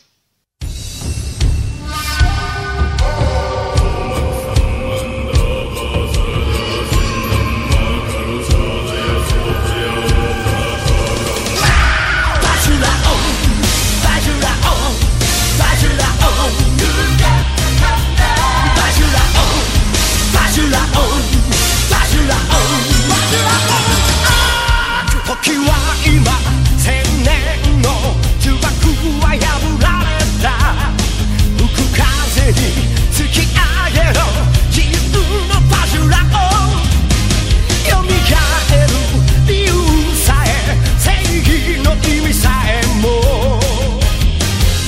今は知らないお前だけれど。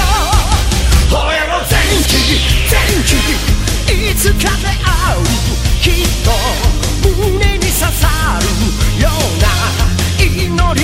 りを込めた瞳に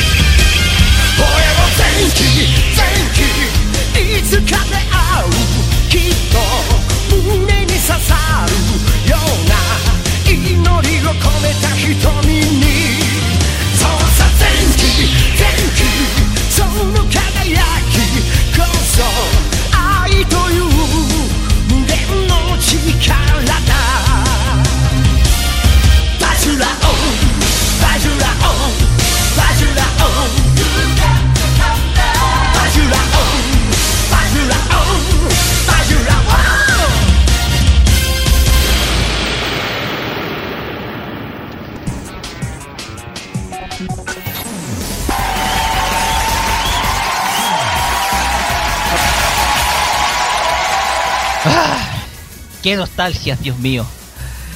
Terminamos ya Farmacia Popular acá en modo radio.cl en este episodio número 25 años, muchachos! 25. 25, sí. El 25 de todos. A propósito, respecto a este episodio, un gran saludo a nuestros amigos. Primero a Cristian Cavieres, relator de la magia azul, quien eh, nos contribuye con este audio de los 25 años de los 25, famosos 25 años sin títulos de la U, eh, imitando a Pepper Mazaban. ¡Son 25 años, muchachos! Así es. Y también a uno de los que más, eh, por qué no decirlo, parodiaban ese tema, que era Marco Llano Molina, eh, quien también dentro del, del antiguo Café Carlos también hacía mención al, a, este, a esta imitación. Pero eh, el saludo para ambos y este aplauso eh, de todo corazón de parte de eh, los que hacemos Farmacia Popular acá en modo radio.cl a ambos.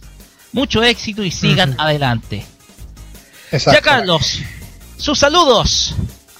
Ya, voy a decir, partir primero por los saludos especiales a varias personas. Voy a saludar, saludar por- primero voy a saludar a una amiga mía que, que recibió la titulación, a Macarena López, una, una amiga de mi papá. Sebastián Janes Werner. eh, eso lo ubican bastante, es el tal TV Recuerdos Chile de YouTube. Dena Heaven, Heaven Lee, la cosplayer. La Daina de Otakutamashi, Daniel Alejandra López, Lu Vargas, a Norimaki, Quistran para Cáceres, Jacqueline Fuente Maldonado, a Mau Villarroel y a la cosplayer Amy Mizuno de Conce. A todos ellos un saludo especial de parte mía de, de, de quien les habla. De mi parte quiero mandar un saludo muy afectuoso a eh, uno de los lectores que he tenido en AMLA, que es Efraín Moreno Girón, a quien le mando un gran, pero gran saludo de cumpleaños. Así que feliz cumpleaños Efraín. Eh, también un saludo a Rocío, a Fito, a Loisa, a varios, a quien conozco de Anime Manga TV, entre ellos Hugo Ernesto, eh, Luis Beltrán, Joel Rosales, colaboradores míos de AMLA, y un montón y montón de gente más. Antes, discúlpenme, pero estoy exaltado. Oh, oh, oh. Ya. No, Y sí, un igual de. Y mucha más gente que, ah, que también nos escucha acá en Farmacia Popular dentro de los que nos dentro de los círculos llamados conocidos. Así que un gran saludo para todos ellos. Exacto, exactamente, también a los conocidos.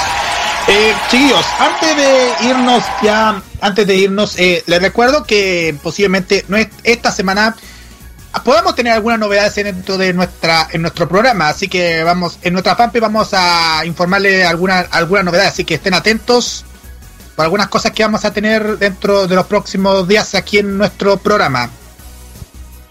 Así que esténse muy atentos a cualquier novedad que estemos informando en la fanpage porque eh, se vienen eh, muchas, pero muchas cosas, así que atentos todos. Bien, terminamos Farmacia Popular, episodio ¡Son número 25 años, muchachos! 25 ya. Paremos con la cuestión del 25 ya. Y Oye, sí, el 20 el- ese ese grito de 25 es muy clásico de la radio, po. Claro, es un clásico de la radio. ¡Son 25 años, Pero culminamos, es justo como coincide, eh, co- coincidimos con este episodio, empleamos este, este grito. Ya pues, nos despedimos y será hasta el próximo sábado y nos vamos con música, con atentos a todos aquellos fans de esta serie porque a muchos les va a sonar el nombre del artista Feyland que es de un- una cantante de un sonido bastante pero bastante rockero japonesa. Una cantante que nos ofrece un el ending de una muy pero muy conocida serie que se difundió durante eh, comienzos de esta década. No sé si el 2012 o 2011, no estoy seguro. Estamos hablando de la serie Mirai Nikki o el diario del futuro. En donde un grupo de personas tienen que usar sus celulares y defenderlos. Principalmente de. Principalmente de otros quienes compiten en un juego. Entre los que se encuentran Yukiteru Amano y su eterna enamorada y loca Juno Gasai.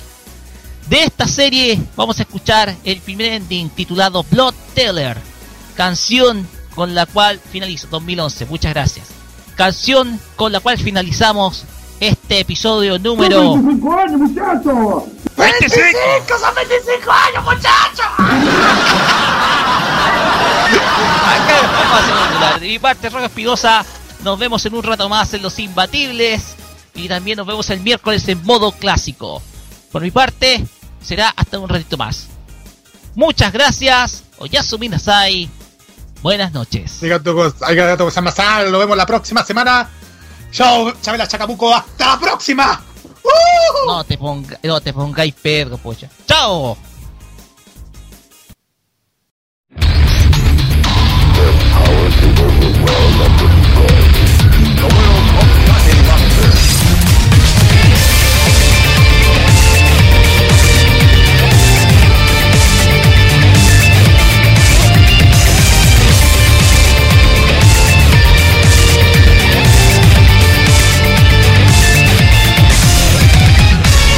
心が死ぬよ。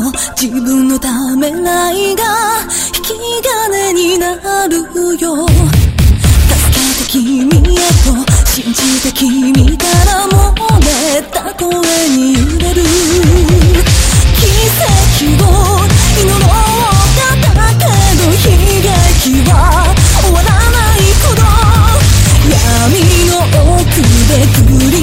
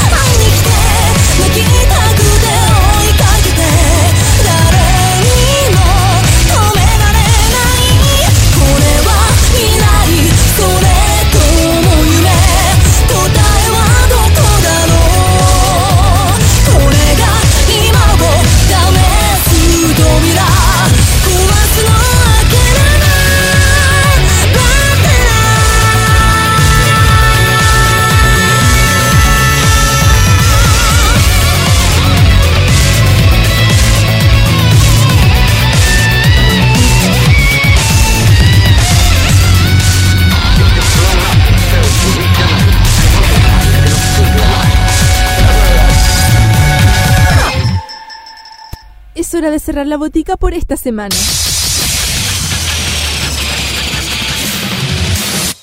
La invitación es para el próximo sábado para que recibas la dosis adecuada de anime, manga y música del otro lado del Pacífico. Deja de atender la farmacia popular en modo radio.